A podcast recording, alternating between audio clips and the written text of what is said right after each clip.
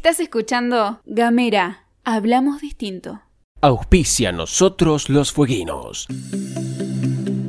En sesión ordinaria, los concejales aprobaron el programa denominado Ushuaia Más Conectada, con el objetivo de brindar de manera gratuita el servicio de Wi-Fi en espacios y plazas públicas como también en los edificios municipales. Ávila sostuvo que a partir de la emergencia sanitaria es fundamental garantizar el acceso a Internet.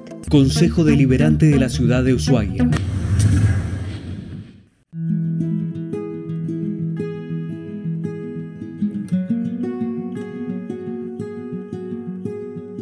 Mi nombre es Gabriel Ramonet y lo que sigue es Nosotros los Fueguinos, un podcast sobre la búsqueda de la identidad cultural en Tierra del Fuego.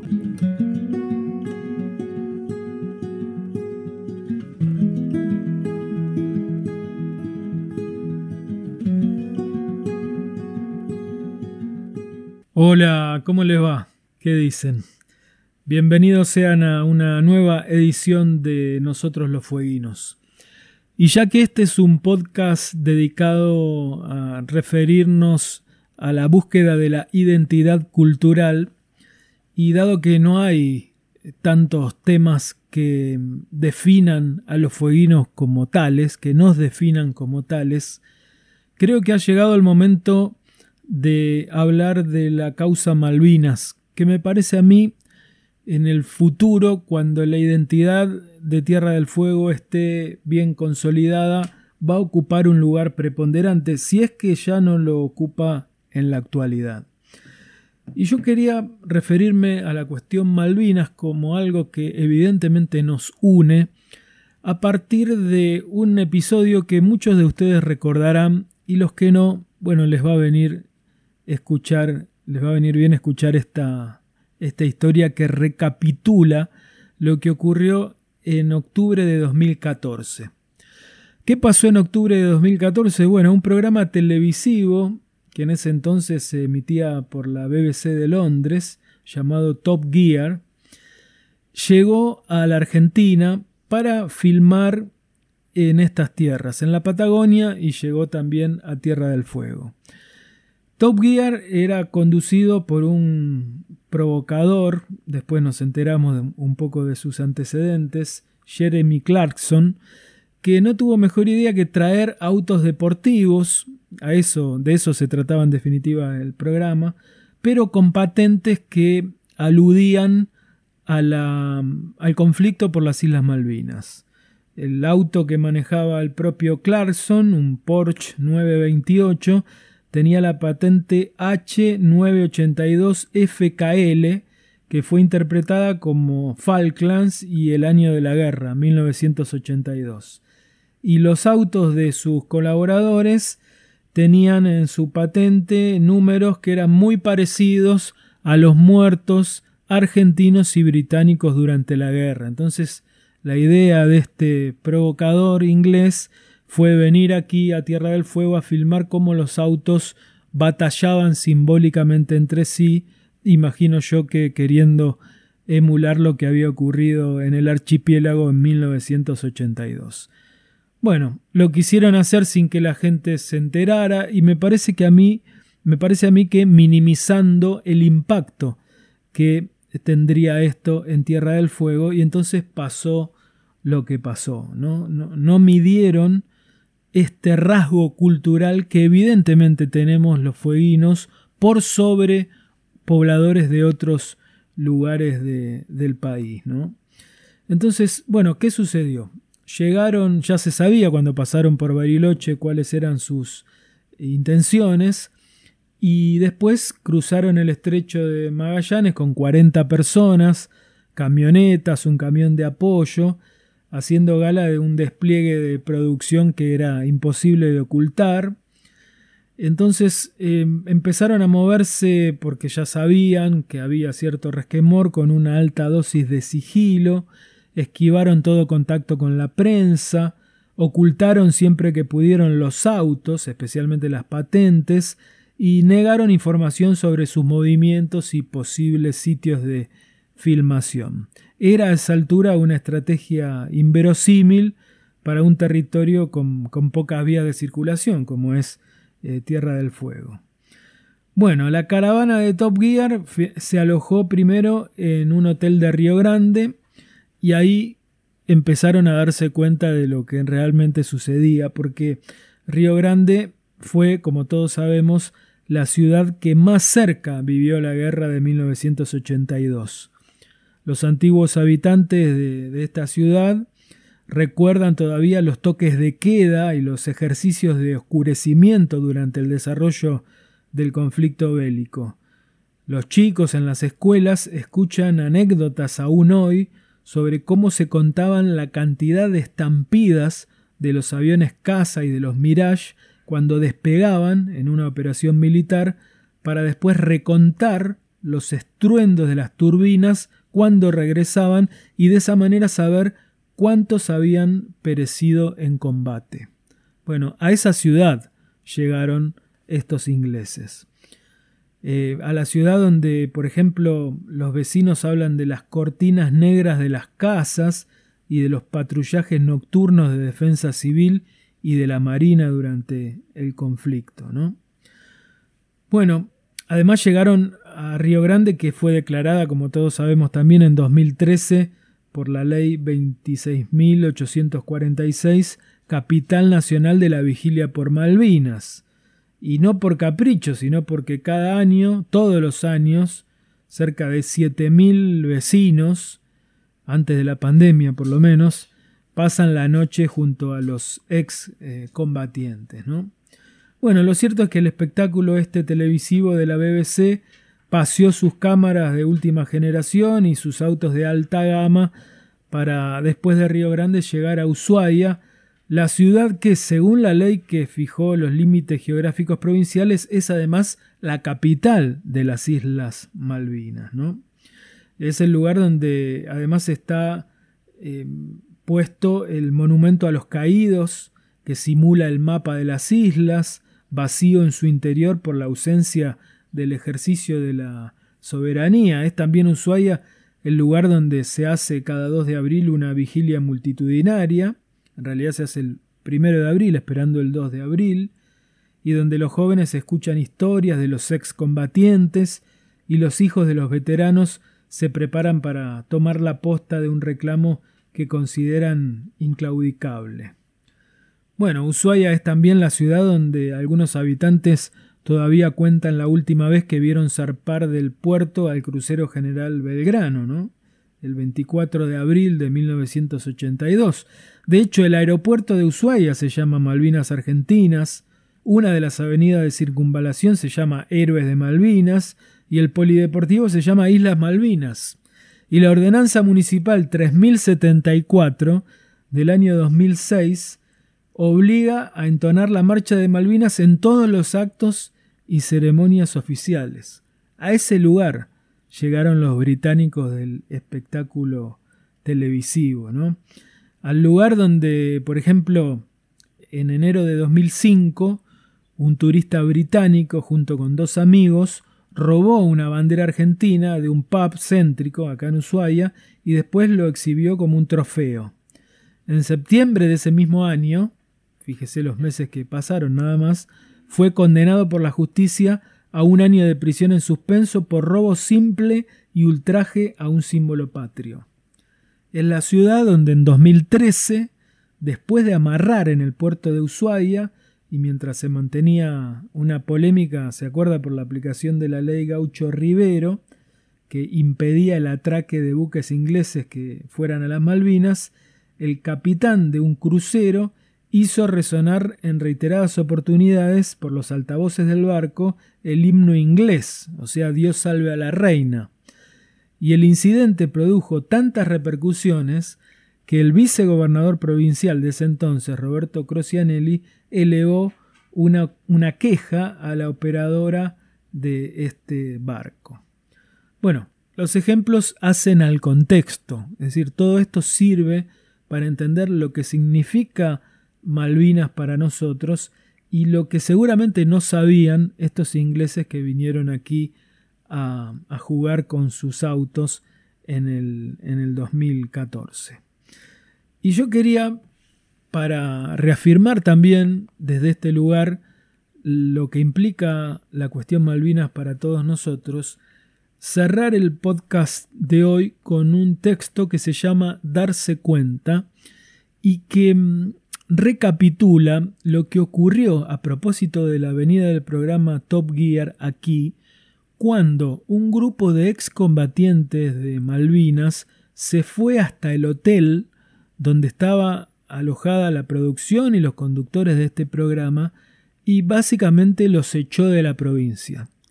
En un episodio que después terminó con los autos escapándose por la ruta, por la ruta 3, pasando por Tolwyn donde fueron apedreados y desviándose hacia el paso de Radman donde finalmente pudieron eh, pasar a, Chile ya sin los autos de la polémica que tuvieron que quedar eh, abandonados aquí. Entonces, este texto que ahora les propongo compartir cuenta aquel episodio y me parece que reafirma en algún sentido o pone de relieve lo que realmente significa las Malvinas, la causa Malvinas para todos los fueguinos y es uno de los signos de identidad, me parece a mí, más importantes que tenemos. Así que con esto nos despedimos y espero que les guste la idea. Dice así. Las paredes con puntas de laja sacaban chispas. Había, tal vez, demasiado espacio vacío, y ante la falta de gente para llenar esos huecos, cada intersticio se había completado con pesadas nubes de tensión. Cuando se abrió la inmensa puerta de entrada, flotaban los fantasmas en todas las direcciones. Gente herida surcaba los pasillos del hotel nuevo y lujoso, ayuno todavía de grandes acontecimientos. El rostro de uno de ellos avanzaba con los ojos inyectados. Había más dolor que furia en su mirada. Había huellas de un pasado que no se fuma, que no desaparece, que vuelve una y otra vez. Senderos desorganizados se dibujaban imaginariamente detrás de otros que también caminaban sin rumbo fijo. Buscaban a los responsables de la ofensa, de la última, pero también de la primera, de la más grave, como si pudieran hallarlos a todos de una sola vez, como si pudiese cambiarse lo que pasó. No había calma en aquella tarde del Aracur. Nadie parecía contento por estar ahí. Sin embargo, no había un ex combatiente, ni un empleado, ni un periodista, ni un policía, ni un funcionario, que no estuviese de acuerdo con el motivo de aquella negociación sin reglas ni protocolos. Antes de las ocho, dijo uno de los que llevaba la voz cantante. Su interlocutor, que era argentino, tenía miedo igual. Se lo veía desbordado, con gesto de que el dinero que me pagaron no vale este disgusto. A su lado, otros confraternizaban en la desdicha, argumentaban con sentido común, planteaban imposibilidades y perjuicios. Los funcionarios mediaban sin exacerbar los ánimos, pero sin condiciones y sin ceder. Se notaba que tenían respaldo.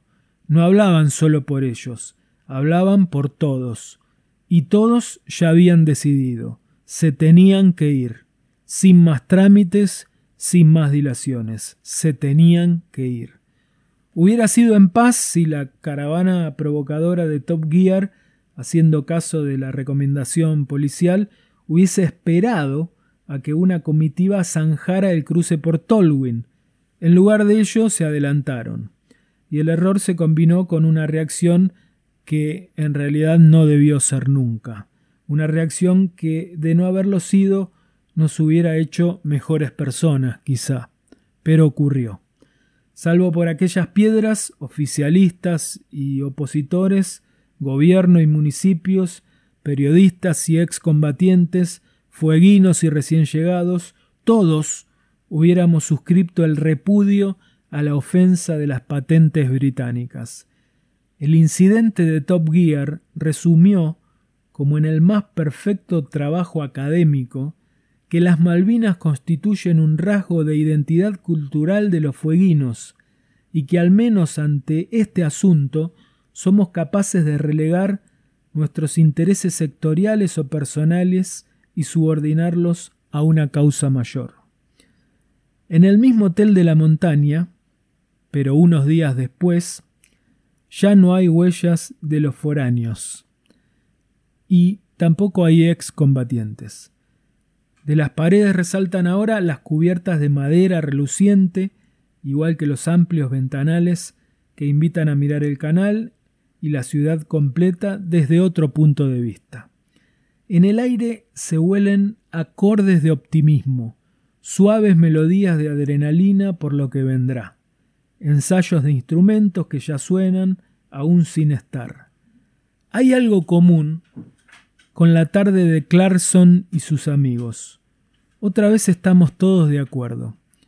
El intendente, que llevaba en ese entonces siete años respaldando el Festival de Música Clásica, habla y se hace el tiempo para agradecerle al intendente que tuvo la visión de gestar la idea y de sostenerla en los primeros tres años de aquella iniciativa. La gobernadora, que se sumó al acuerdo para hacer posible el evento desde que juró en el cargo, le agradece al intendente por habérselo permitido. Las secretarías de Cultura, del Gobierno y de la Municipalidad refuerzan con inteligencia los argumentos que hacen inaudito pensar en una ciudad sin el festival.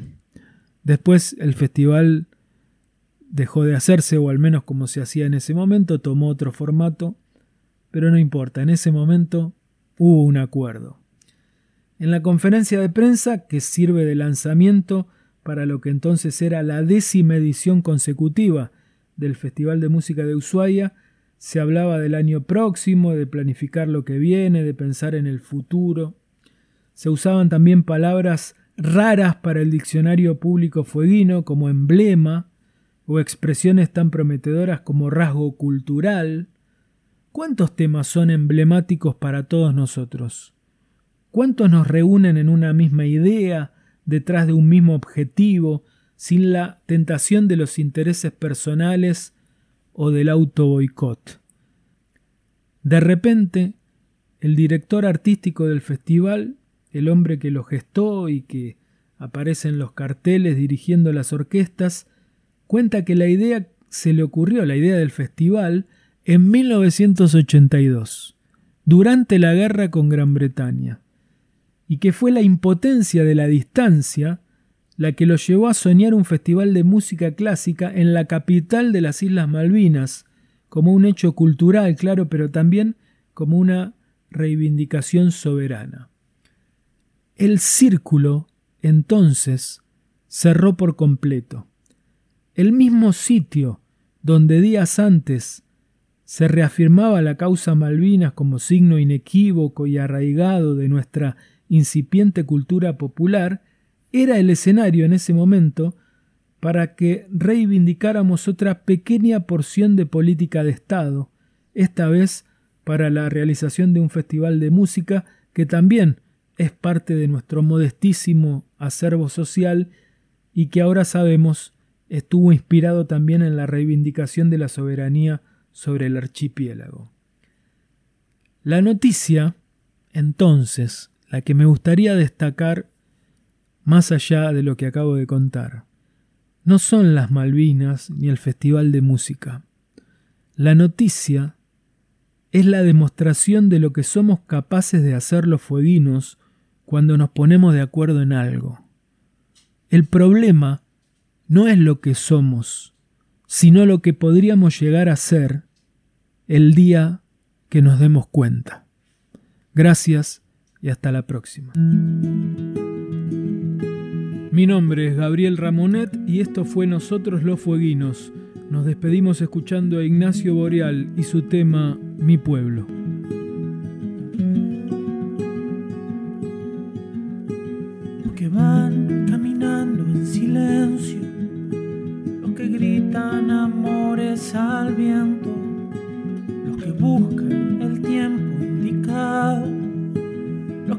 viven indicando al resto. Los que quieren lo que tienen lo otro, los que necesitan mucho menos, los que cuentan sus pasos cansados. Mientras pierden la cuenta de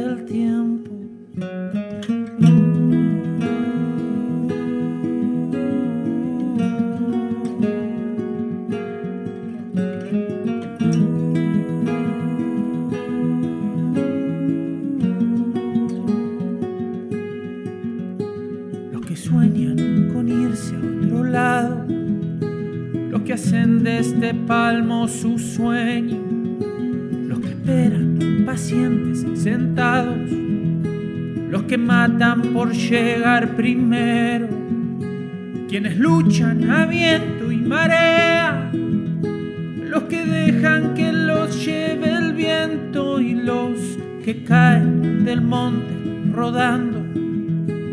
Que suben a costa del ruedo. ¿Qué pasó con mi pueblo y su luz? Nuestro orgullo no es esta quietud, como el río que empuja por dentro. Somos puro viento y camino en el sur.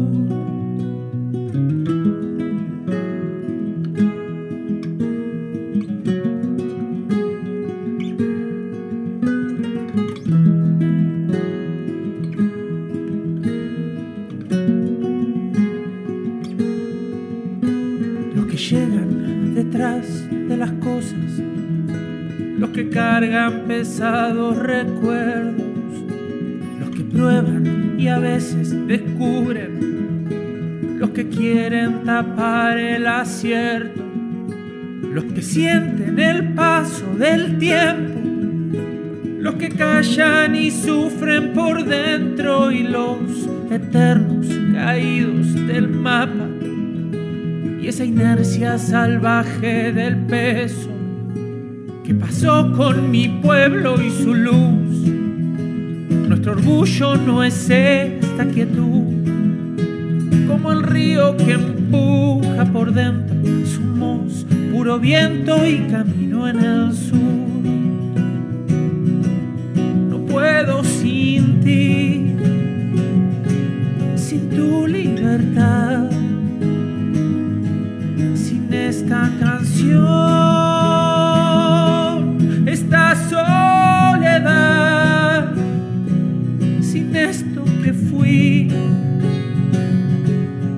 Sin esto que soy, el impulso ciego que empuja mi voz, el impulso eterno que empuja la voz. ¿Qué pasó con mi pueblo y su luz? Nuestro orgullo no es esta quietud, como el río que empuja por dentro. Somos puro viento y camino en el sur pasó con mi pueblo y su luz? Nuestro orgullo no es esta quietud, como el río que empuja por dentro. Somos puro viento y camino en el sur. Somos puro viento, como el tiempo que se va en el sur.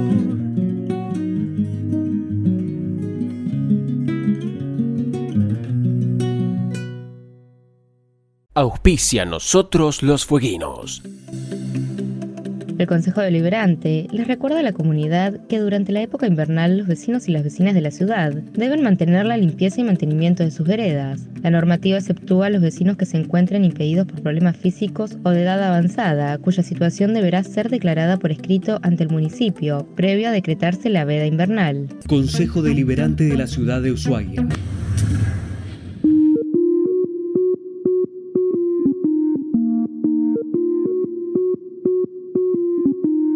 Seguí nuestros contenidos en gamera.com.ar.